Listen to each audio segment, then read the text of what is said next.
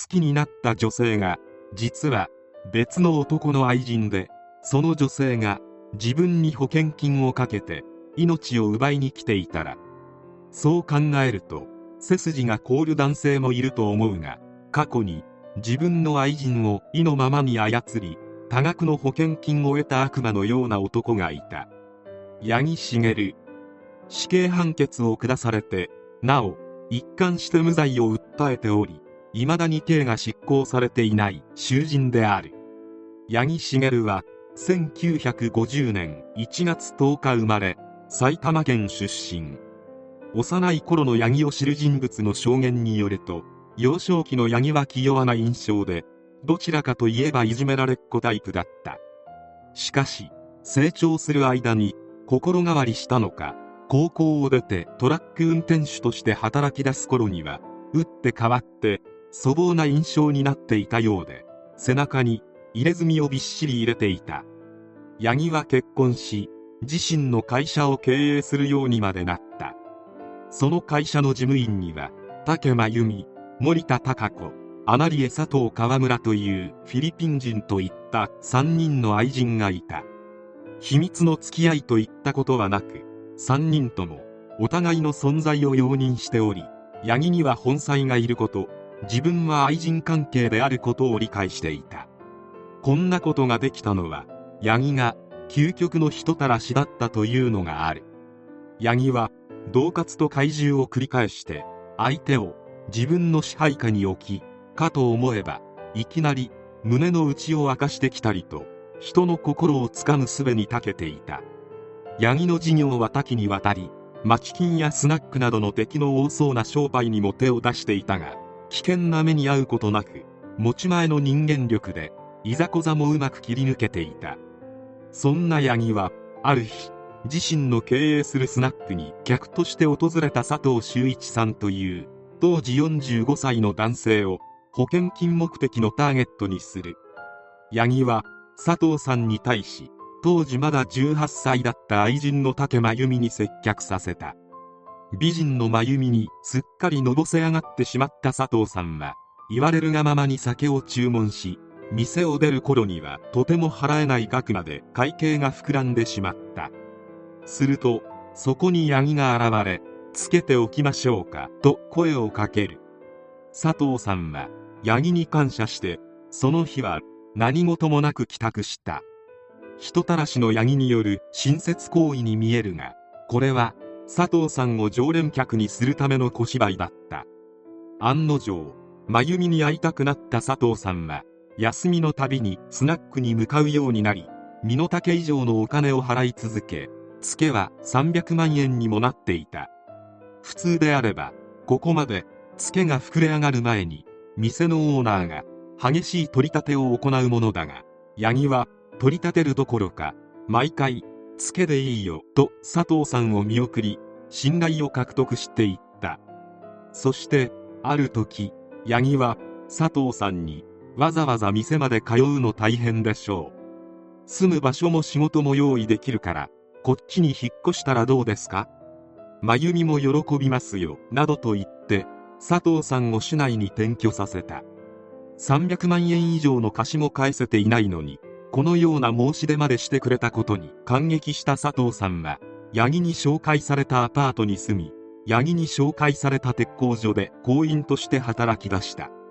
ここまで支払いを滞らせておきながら食や住居の手配までしてあげたことに何の疑惑も持たない佐藤さんも佐藤さんだが八木がこのような親切をとっているのはもちろん裏があってのことである。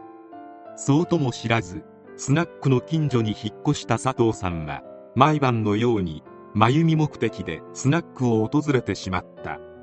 目論見通り全てを掌握した佐藤さんに対し八木は実は店で働いているフィリピン人ダンサーに長期ビザを取得させないといけなくなった。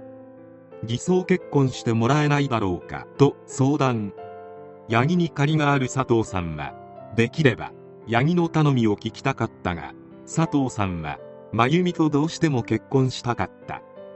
偽装とはいえ他の女性と結婚してしまえば真由美と結婚できなくなってしまう。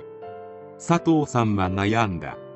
すると阻止したように八木がもちろん籍だけ入れたらすぐに離婚してくれて構わない。ちなみに真由美もこの話を知っていて偽装結婚の件が片付いたらあなたと結婚したいと言っていたと完全なアフターケアを提示。しかも真由美との結婚の可能性までちらつかさられた佐藤さんは偽装結婚を承諾した。当然であるがこれは完全にヤギの罠。そもそもヤギの愛人である真由美に佐藤さんと結婚する意思などなく偽装結婚の相手もヤギの愛人であるアナリエである。佐藤さんはアナリエとの婚姻届を提出。そして言われるがままに3億円近い生命保険に加入。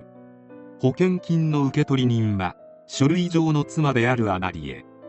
準備が整ったヤギはまず過労死を装って佐藤さんの息の根を止めようとする。ヤギは佐藤さんの勤務先に手を回し月100時間を超える残業をさせるように指示。さらにこの段階で付けの返済を要求して佐藤さんにアルバイト先を紹介。日中は鉄工所で働いて残業までした上でそれが終わったらアルバイト。そして日付が変わる頃には真由美に呼び出されてスナックに向かい酒を飲まされ続けるという日々を送らせた。こんなアルコール浸りの重労働生活をさせれば普通の人間は過労死してしまう。しかし佐藤さんは鋼のメンタルと肉体を持っており全く衰弱する様子を見せなかった。これはヤギも予想していなかった。ヤギは過労死を諦めタバコで煮出したニコチン入りのコーヒーをアルコールで割ったものを真由美に作らせて佐藤さんに飲ませるという成人病作戦で佐藤さんを追い込んだ。とても飲めたものではない味だったそうだが佐藤さんは真由美が手作りしてくれたものだということで我慢して飲み干していた。今度こそうまくいくと思ったヤギだが佐藤さんは毒耐性を持っているのかこれでも体調を崩すことすらしない。業を煮やしたヤギは山中で猛毒を持つトリカブトを採取してこれを細かく刻んであんパンに混ぜ込み佐藤さんに食べさせた。さすがにトリカブトの耐性は持っておらず佐藤さんは衰弱。しかしトリカブトが司法解剖でバレたら警察に疑われてしまうと思い真由美は弱った佐藤さんに病院でうつ病の診断をしてもらった後に車で連れ出し利根川に放り込んだ。数日後利根川から生き絶えた佐藤さんが発見されるが遺体からトリカブトは検出されずさらに佐藤さんが多額の借金を抱えてうつ状態だったということから自ら命を絶ったとして事件性はないと警察は判断してしまう。これにて無事に保険金3億円を得たヤギたちであったがこの金を元手にして金融会社を設立。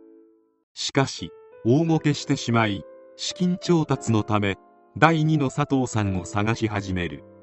ターゲットとなったのは当時59歳のパチンコ店店員森田明さんと当時38歳の塗装工川村藤美さんの2人。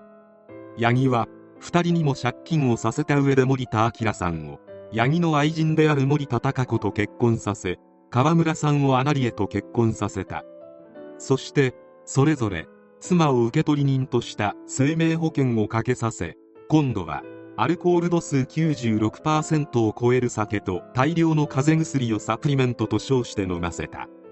結果1億7000万円の保険金がかけられていた森田さんが衰弱して死亡。佐藤さんと違い森田さんはあっさりと亡くなった。というより佐藤さんが異常だったのだ。これで2回目もうまくいったかに思われたが川村さんはヤギの企みに気づき入院していた病院の看護師に頼んで警察に通報。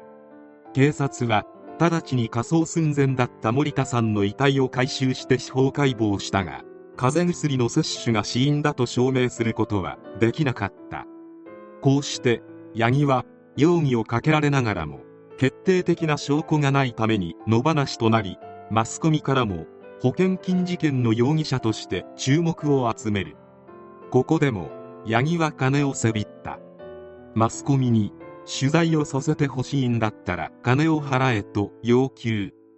200回以上の有料記者会見を開き1500万円以上の金を荒稼ぎした。決定的な証拠が見つからないために舐められっぱなしの警察も黙っておらず公正証書原本不実記載容疑という別件で八木茂と3人の愛人の逮捕に踏み切った。